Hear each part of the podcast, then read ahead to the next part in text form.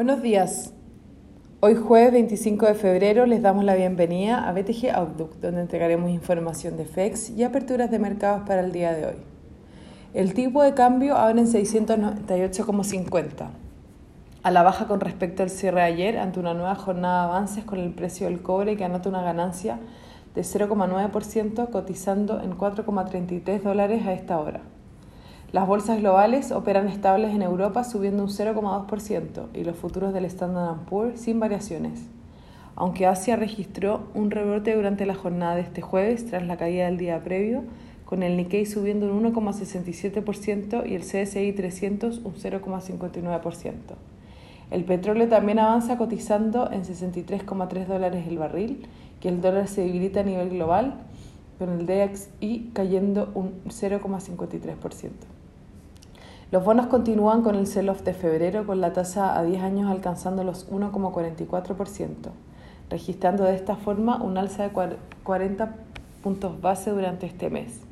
La pendiente de la curva entre 35 años alcanza máximo desde 2014 ante las expectativas de una rápida recuperación económica como consecuencia de la reapertura de la economía por la vacunación masiva, la batería de estímulos monetarios de la Fed y un masivo paquete fiscal en discusión en el Congreso americano.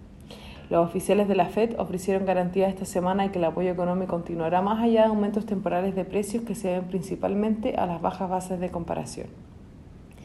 En cuanto al virus y sumándose al optimismo de los mercados, las vacunas de Pfizer y BioNTech mostraron un alto grado de efectividad en un estudio realizado de cerca de 1.2 millones de personas en Israel, un resultado que lleva a expertos a argumentar que la inmunización masiva podría llevar a acabar con la pandemia.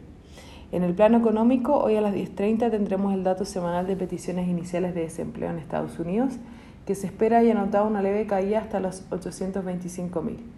A la misma hora se publicarán las órdenes de bienes durables de enero, que se esperan hayan aumentado en 1,1%, además de la segunda revisión del PIB del cuarto trimestre que debiese ser revisado al alza en 0,2% hasta un 4,2%. Poco más tarde se publicará la venta de viviendas usadas en la zona euro la confianza económica sorprendió al alza para el mes de febrero. El tipo de cambio logra respetar durante la jornada de ayer el soporte en 700 cotizando a esta hora al mismo nivel. De romperlo podríamos ir a buscar 6.96 y luego 6.93, mientras que al alza las resistencias estarán en 704 y luego 707.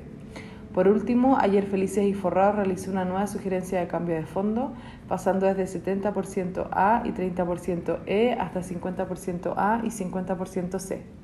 De materializarse el cambio, en el neto debería ganar presión marginalmente compradora de dólares por parte de los fondos de pensiones, aunque dato el traslaple de dólares entre la recomendación interior y la actual, el efecto no debiese ser significativo. Muchas gracias por habernos escuchado el día de hoy. Lo esperamos mañana en una próxima edición.